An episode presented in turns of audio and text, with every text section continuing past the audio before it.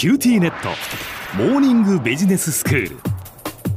今日の講師は九州大学ビジネススクールでイノベーションマネジメントがご専門の永田晃也先生です。よろしくお願いします。よろしくお願いします。先生今回もブックレビューということでお願いします。そうですね。あの今日はですね、まあ、平川克美さんという方のビジネスに戦略なんていらないっていう本を紹介したいと思ってます。ほう、まあ、ビジネスに戦略なんていらない。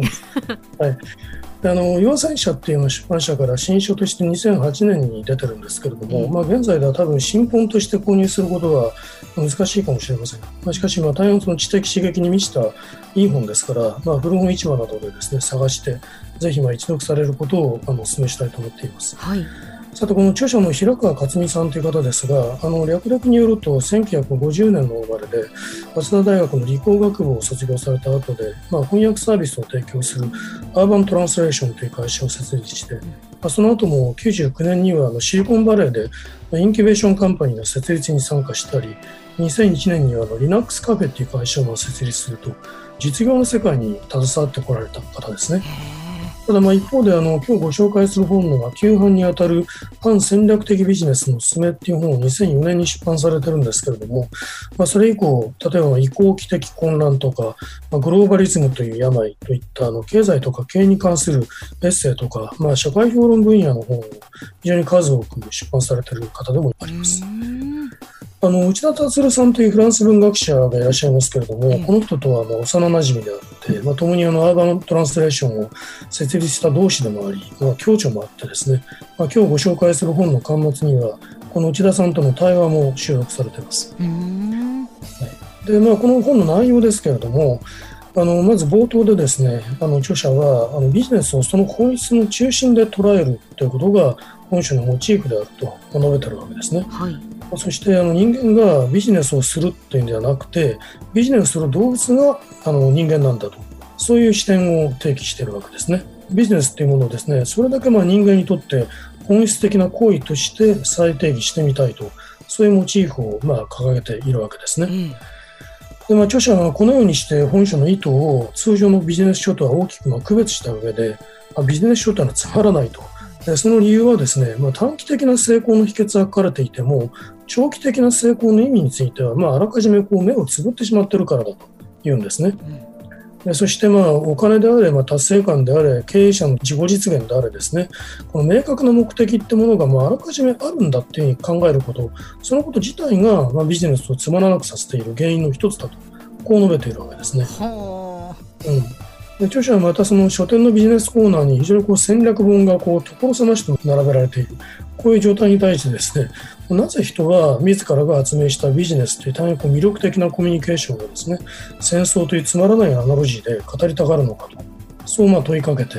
まあ、その理由の一つは、まあ、ビジネスが限られたリソースのこう奪い合いとして認識されるようになったからだと。まあ、そういう議論をしているわけです。はい。まあ、奪い合いだということになればですね、その最終形態は戦争だということになりますし、まあ、全てのプロセスは、まあ、勝つか負けるかっていう結果に放出するだけの意味しか持たなくなるわけですね。まあ、しかし、まあ、平川さんはそのプロセスこそが重視すべきだというふうに言ってるわけです。はでまあ、人はあの敵よりも早く戦略を手にしないと大変なことになるっていうのは恐怖心によって、まあ、いわば戦略本を交わされてるんだとけれども、まずビジネスっていうのは基本的に顧客と向き合うところから始まるという、まあ、そのプロセスに著者はま注意を促しているわけですね。うん、そしてま限られた顧客をま奪い取るのがビジネスであるとか、あるいはそのために同業者に対して競争優位に立つための戦略が必要だという見方があるけれども、まあ、同業者とは決まったパイをま取り合うんではなくて、パイ全体を広げるという局面もあり、まあ、その局面では利益を共有する関係にもあって、まあ、つまり競争したり協力したりする関係にあるんだとそう述べてるわけです。でまあ、こうしてまあ著者はですねそのビジネスのすべての課題は顧客と何をどのように交換したのかその結果ビジネスの主体の側に何が残って顧客の側には何が残ったのかということの中に、まあ、その課題っていうものがあるんだとこう言ってるわけですね。はい、でこの交換のプロセスっていうのは物やサービスとお金を交換するっていうことと同時に技術とか誠意というものが、まあ、満足とか信用といったものと交換される。そういう二重の交換として捉えることができるんだという見方を提示しているわけです。で、そこからのビジネスの、まあ、過酷さも、また面白さも派生してくると述べてるわけですね。はい。で著者はですね、まあ、こうした交換を通じて組織に蓄積される信用とかあるいは潜在力っていうものを見えない資産と呼んでいて、まあ、それこそがまあ企業の文化とか成長に大きな影響を与えるんだということを言っています。でまあ、一方であの勝ち負けのような結果だけしか見ない本日的な現象っていうのは、まあ、一種のそのフェティシズムだというふうに言ってます。フェティシズあム。のまあええフェティシズムっていうのはあの特定のものとか部分っていうのを盗作的に偏愛する傾向を言うわけですね。なんとかフェチとかって言いますけど、はいはいはい。まあ、あのそうした傾向をまあ排除しない限り見えない資産の重要性はまあ見えてこないわけですね。うんでそして見えない資産の蓄積には戦略的攻略的な方法っていうのは必ずしも有効ではないしむしろ戦略的な成功というのは見えない資産の減少っていうものを引き換えにしてしまう可能性が高いという点にまあ警鐘を鳴らしているわけです。はい。まあ、こうして、まあ、あのこの本の大きな筋だと今私は要約してみたんですけれども、まあ、この本の面白さはあの随所でこう本筋からちょっと派生した形で展開している議論の中にも見出されると思います。で一方で、まあ、私は平川さんが MBA とか MO10 について述べていることには多少まあ異を唱えたい点もあるんですけれどもあ、そうですか。まあ、ただあのビジネスの本質に関するあの本書の議論にはもうほぼ完全に同意できるとあの思っています。あの見えない資産に関する議論などはですね、まあ、記者として知識マネジメントの領域で、まあ、発展させられてきた理論と非常に多くの共通点を持っていますし、まあ、その意味でこの著者の考察っていうのは経営理論の最先端に誤するものになっているとそう言っていいだろうと思います。うーん。ビジネスには戦略経営戦略なんて言われますけれどもそこはい。でこう戦略はいらないんだというふうにこう唱えたっていう非常に面白い本ですね。そうですね。では先生今日のまとめをお願いします。はい、えーと、ビジネス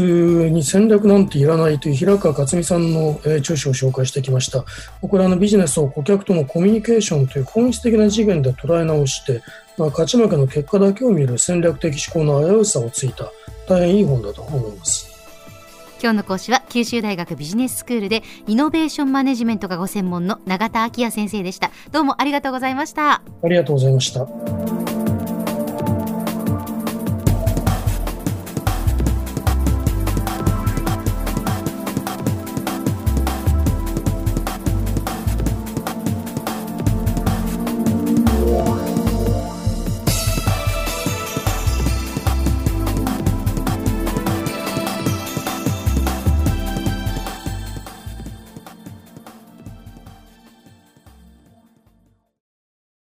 QTnet。僕が君を守るから。本当に？え？コンピューターウイルスやフィッシング詐欺からは？え？守ってくれないの？ BBIQ なら全部守ってくれるのに。セキュリティ5台まで無料。光インターネットの BBIQ